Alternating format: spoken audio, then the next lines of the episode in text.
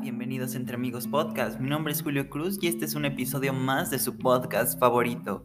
Muchas gracias a todas las personas que empezaron a escuchar Entre Amigos Podcast a partir de la semana pasada, que fue nuestro inicio de temporada.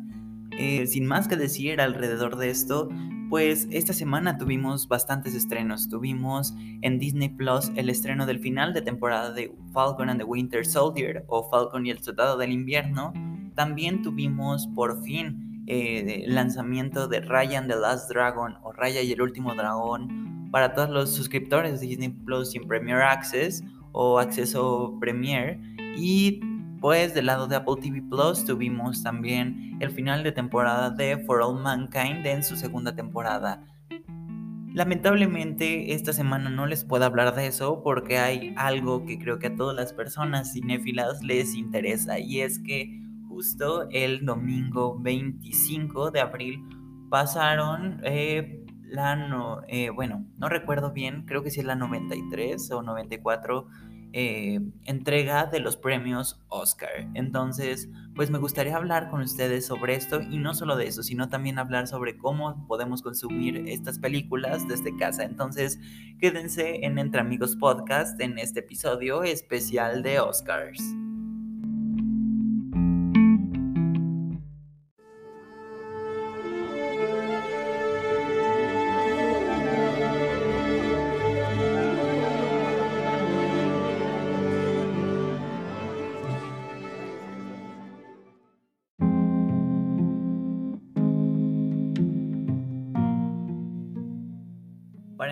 Pues esta entrega de los Oscars marca una diferencia bastante grande.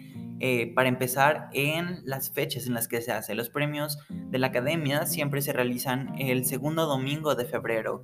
Entonces, ¿qué estamos haciendo básicamente en el último domingo de abril? Pues digamos que la pandemia de COVID-19 lo retrasó y se buscó lograrlos hacer de una manera segura de forma presencial, que fue lo que se hizo en la noche de ayer. Esto pues con tal de mantener las medidas eh, sanitarias y de cierta manera también eh, pues tratar de hacer un evento no tan anticlimático como lo ha sido la entrega por ejemplo de los Grammys, eh, de los Latin American, bueno, de los American Music Awards o de otros premios por ejemplo como los BAFTA, los Annie o los Game Awards. Eh, eh, una vez pasado de eso, pues básicamente también se cambió un poco la sede, ¿no? Ya que el Dolby Theater no podía ser este centro, eh, supongo que tal vez ha de haber sido por la capacidad, ya que no es tan grande para tener a todas las personas separadas, y se optó por hacerlo en el Union Station que es una estación ferroviaria que está en el centro de Los Ángeles, ¿no? Entonces se acondicionó para lograr hacer la ceremonia principal en el Union Station pero a la vez teniendo algunos eventos en el Dolby Theater y en una locación aparte.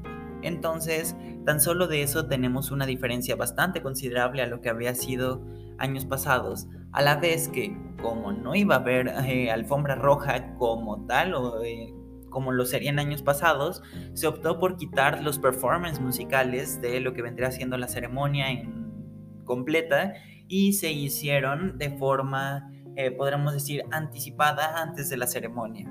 Esto con el fin de tener a la gente pues entretenida antes de que empezara la premiación. Fuera de esto, creo que sinceramente eso fue algo que terminó afectando eh, los premios, ya que literalmente este año los vieron 56% menos personas que el año pasado. Ha sido la entrega de los premios Oscar menos vista desde la historia de todos los Oscars. Entonces sí es algo bastante grave y creo que tiene que ver con lo monótono y a la vez lo aburrido que fue la ceremonia, ya que, por ejemplo, al menos eh, personalmente, siempre me gusta ver esta premiación en gran parte por los performances musicales, ya que siempre hay eh, pues una canción en específico que te llama la atención, ¿no? Por ejemplo, esta vez me llamaba mucho la atención de Leslie Odom Jr., que pues desafortunadamente no estuvo en la ceremonia, ¿no? También Laura Pausini estaba nominada, de esto hablaremos más adelante.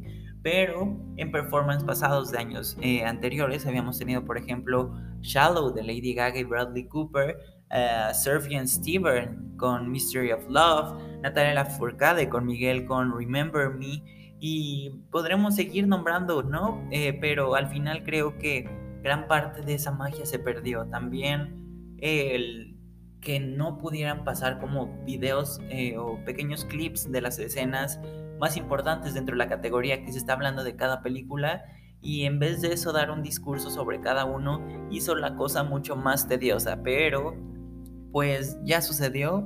Eh, me gustaría que ustedes me dijeran qué les pareció a los que lo vieron y a los que no, cuál fue la recepción que vieron sobre este evento.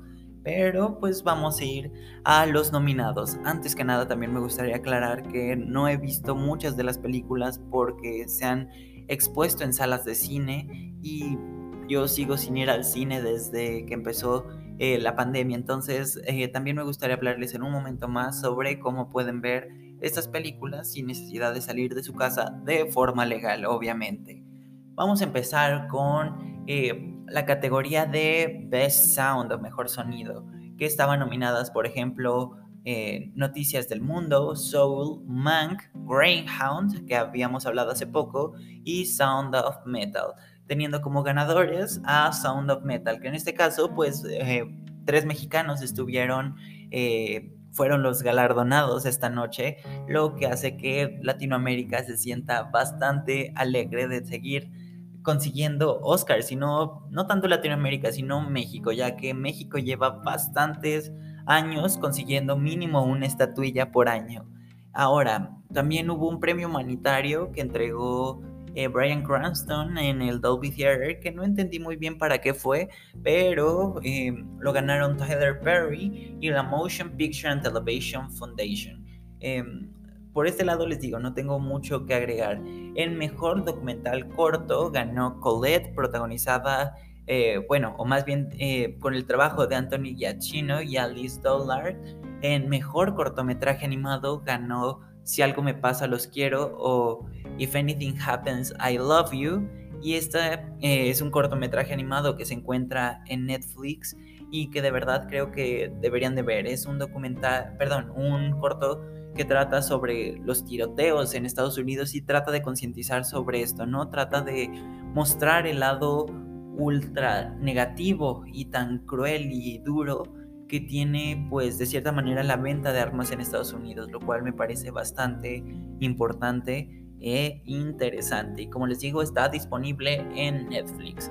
En mejor diseño de producción tenemos a Mank, que es una producción también original de Netflix. Y en esta categoría también se encontraba nominada Tenet, El Padre o The Father, Noticias del Mundo y Marray's Black Bottom.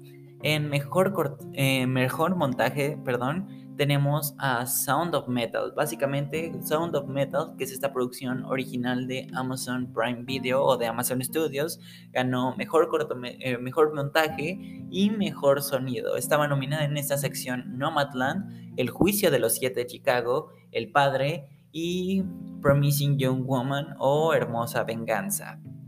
En mejor diseño de vestuario ganó Marini's Black Bottom, que también pueden ver en Netflix cuando se contaba también con Pinocho, Mank, Emma y Mulan. En este caso creo que Mulan tenía, pues, al menos personalmente sí me gustó lo que vendrá siendo el diseño. Me gustó mucho Mulan, pueden eh, escuchar mi, eh, mi crítica, o bueno, no mi crítica, más bien mi opinión sobre esta película en alguno de los episodios de la temporada pasada. Y de las demás, sinceramente, pues conozco Mank y Marvel's Black Bottom, pero también sé que Emma está disponible, me parece que en Prime Video y en HBO Max.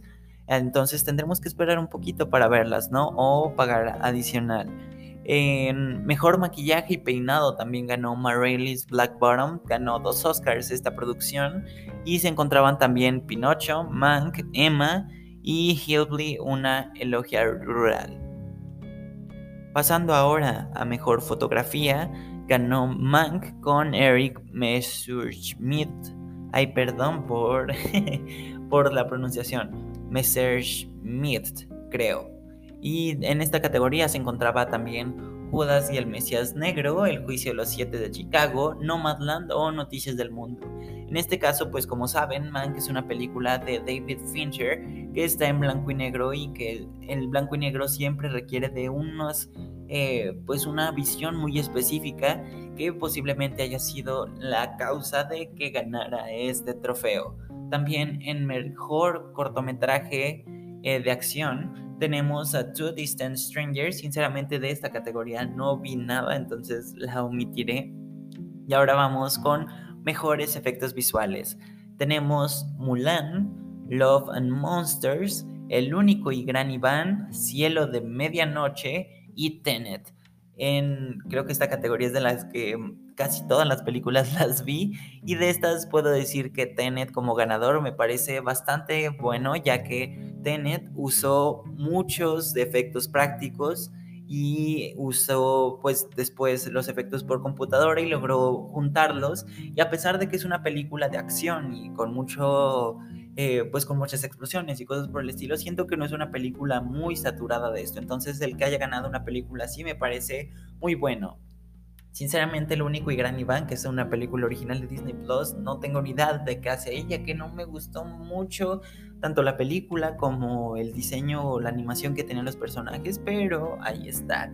En mejor guion adaptado tenemos a El Padre o The Father, One Night in Miami, The White Tiger, Nomadland y Borat Subsequent Film. De esta, pues sinceramente creo que me parece que el padre ganando es bastante interesante, ¿no? Ya que el padre es un es una obra de teatro, entonces se hizo una adaptación a una película y que la película esté siendo galardonada me parece increíble. No he visto la película porque se encuentra actualmente solo en, Cinépolis aquí en México y se encuentra en cines a nivel global y por ejemplo One Night in Miami y Borat eh, Subsequent Film son películas que se encuentran en este momento como originales de Amazon Prime Video. Nomadland eh, llegará a Disney Plus eh, la siguiente semana solo en Europa y en Canadá. En Latinoamérica está en, cines y tendremos que esperar hasta junio para poder verla como una exclusiva de Star Plus. Ahora en mejor, en guion original eh, ganó Hermosa Venganza o Promising Young Woman, cuando se encontraba también nominado El Juicio de los Siete de Chicago, Judas y el Mesías Negro, Minari y Sound of Metal. Ahora vamos a una de las categorías que más me gustó que haya ganado esta película, que fue Mejor Banda Sonora. Se encontraban Noticias del Mundo, Minari, Mank, The Five Bloods, y nuestro ganador, Soul, que tenía a Trent Reznor, a Tim Ross y el magnífico John Baptiste, quien hablé eh, bastante cuando hice un episodio de Entre Amigos Podcast titulado El arte de Soul. Me gustaría mucho que a aquellos que no sepan bien quién es John Baptiste o del proceso que tuvo Soul para su creación, eh, pues se den una vuelta a escuchar este episodio, ¿no? Ya que de verdad me parece increíble que John Baptiste haya logrado el Oscar. Creo que es un músico de verdad extraordinario que no tenía mucho reconocimiento para el público en general y que ahora este premio junto pues con toda la exposición que le hizo trabajar en Soul me parece bastante increíble. El mejor documental largo ganó My Octopus Teacher. En esta sección tampoco vi nada, entonces me pasaré. Aunque también debo de recalcar que está El Agente Topo, que es una eh, película que se encuentra original de Netflix, que todo el mundo estaba hablando y que parecía eh, bastante eh, interesante que ella era como la que más se veía que iba a ganar, pero no fue así. En mejor película de animación, que creo que esta es una de las categorías que más interesado nos tenía, estaba Más allá de la luna, A Shaun the Ship Movie eh, y Unidos como algunas de las películas nominadas, ¿no? Pero todo mundo estaba con la duda de si ganaría Soul o Wolf Walkers. Que como sabrán, Soul es la película de Disney Plus Original de Pixar y la otra, Wolf Walkers, es un Apple TV Original, que también ambas he hablado en sus respectivos episodios.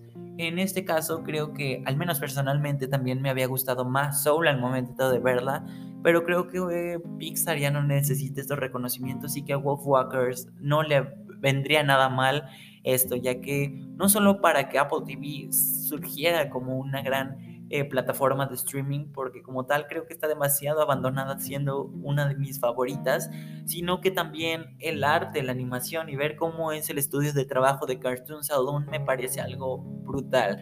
Eh, es una pena que no haya ganado Wolf Walkers, pero aún así podemos decir que Soul es una película bastante increíble y respetada que nos narra un poco esta aventura de Pete Doctor que podríamos decir que parece bastante parecida o similar a Inside Out o intensamente, pero aún así logra darle un refresco tremendo a Pixar después de sus producciones como Los Increíbles 2 o Toy Story 4. Entonces me gustó mucho que este premio reconociera el trabajo de Pixar hacia un buen lado. Ahora ya yéndonos un poco a las categorías principales, tenemos a Mejor Actor de Reparto, que ganó Daniel Kaluuya por Judas y el Mesías Negro. También estaba Paul Rassi por Sound of Metal, Sacha Baron Cohen por El Juicio de los Siete de Chicago, eh, Lucky Stanfield por Judas y el Mesías Negro y Leslie Odom Jr. por One Night in Miami. Algo que me gusta de esto de Leslie Odom Jr. fue que estuvo nominado en Mejor Actor de Reparto y a Mejor Canción, pero pues desafortunadamente no ganó nada. Esperemos que próximamente logre involucrarse en un proyecto que le lleve a esto.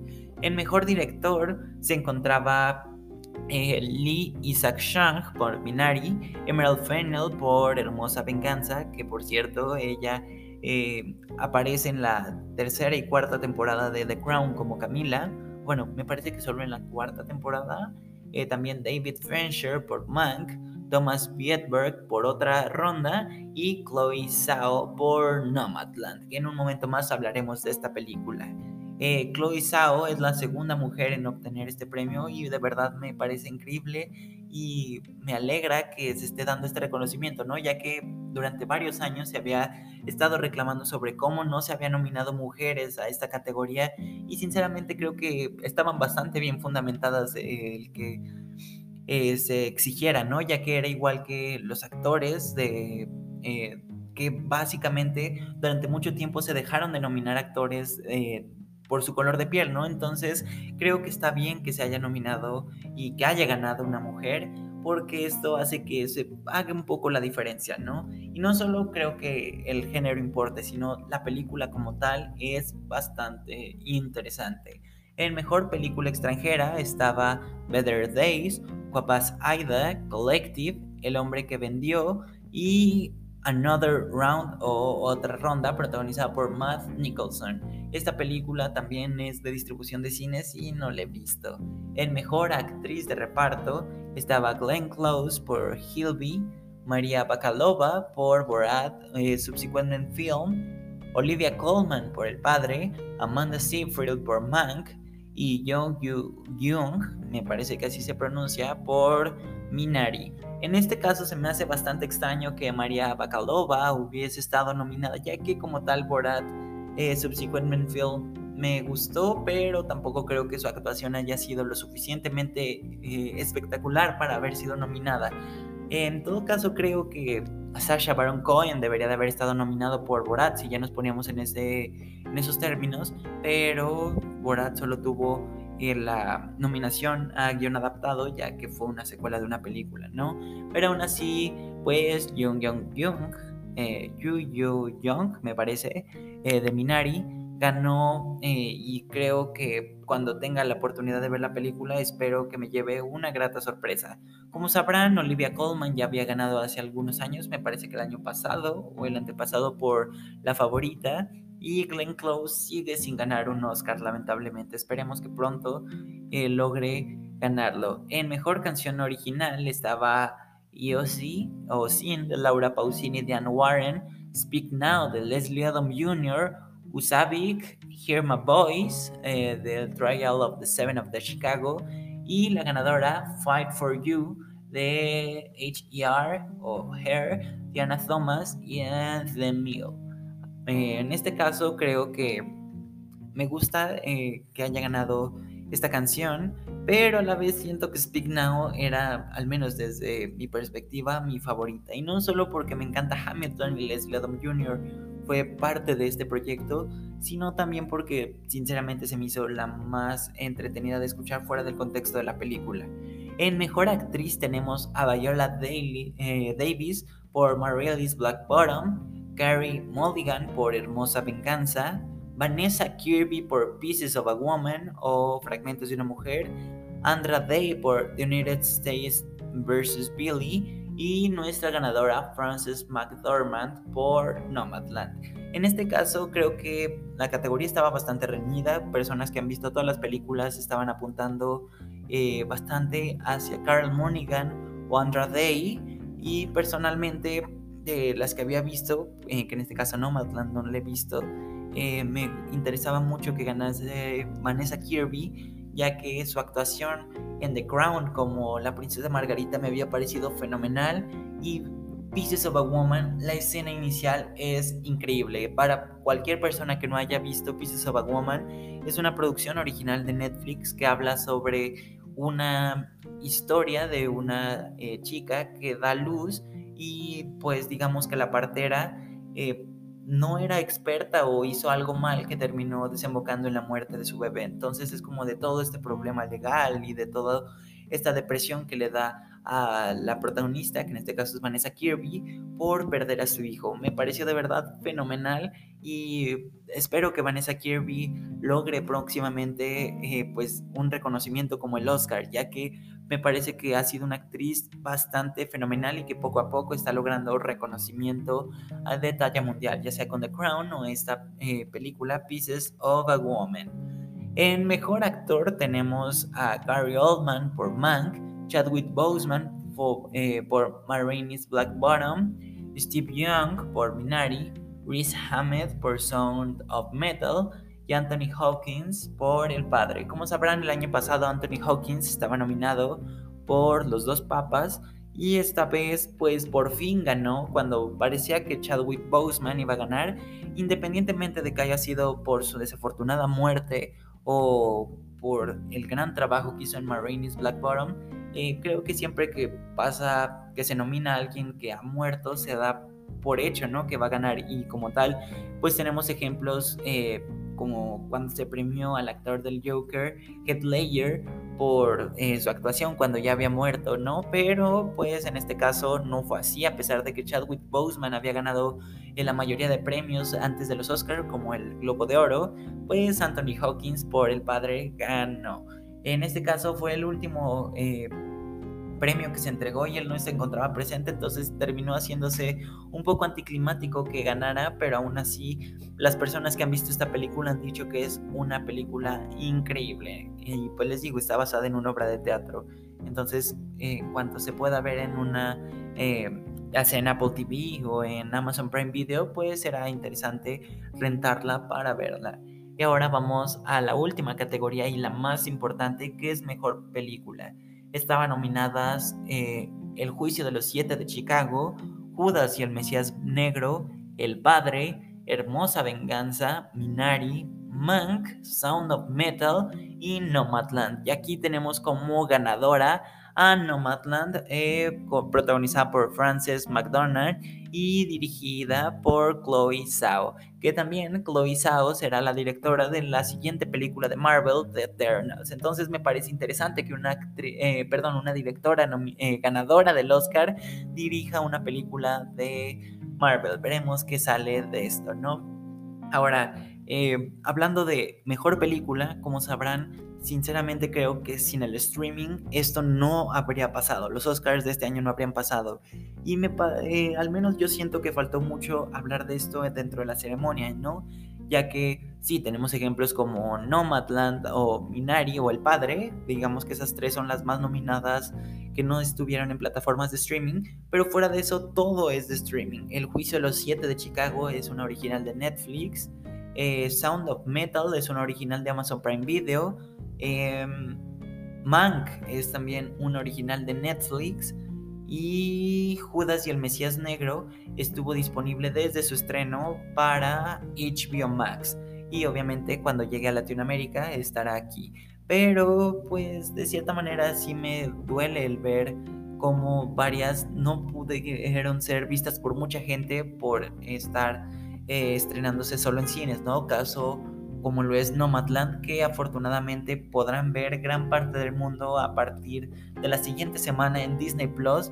Y de verdad que envidia que aquí en Latinoamérica tengamos que esperarnos hasta junio para poder verla. Ojalá se logre rentar, aunque sea ya que el no poder ver a la película ganadora y sabiendo de todo el proceso y de todos los premios que ganó, es un golpe bastante, eh, pues bastante duro, ¿no? Eh, también, pues, Sound of Metal ganó dos y es, eh, creo que la primera producción original de Amazon Prime Video que logra nominaciones importantes y pues con Mank, El juicio de los siete de Chicago y se me está olvidando la otra, bueno, el punto es que con estas Netflix pues se consagra eh, otra vez un año más con las películas de que eh, ellos estrenan y que cada año están llegando a mejor película. Y esto fue algo que Roma con Alfonso Cuarón en 2018 lograron abrir la brecha a lo que estamos viendo ahora. Aunque me parece que fue más bien 2019, entonces este es el tercer año consecutivo en el que Netflix logra hacer historia. Y como les digo, creo que este año tuvo mucho que ver esto y de no poder verlas en el cine, por ejemplo Minari eh, o El Padre se encuentran actualmente en el cine y espero que próximamente lleguen pues a plataformas ya sea para renta, compra o simplemente dentro del catálogo, ¿no?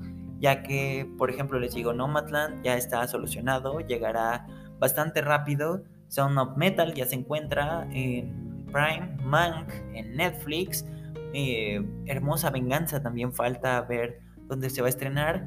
Judas y el Mesías Negro a partir de junio en HBO Max. Y El Juicio de los Siete de Chicago también en Netflix. Me gustaría que ustedes me dijeran qué les parecieron los ganadores, los nominados y también la premiación, ya que pues sabemos que este año fue bastante irregular la premiación. Hubo algunas cosas que no nos gustaron a muchos, pero fuera de esto fue una entrega bastante interesante que va a pasar a la posteridad por varias cosas, posiblemente por ser la más aburrida, la que menos eh, público ha tenido y también una de las más largas ya que debería de durar tres horas y se extendió unos casi 20 minutos extras y pues eso es todo, me gustaría que me dijeran qué les pareció y pues nos vemos en un siguiente episodio. Muchas gracias por escuchar Entre Amigos Podcast.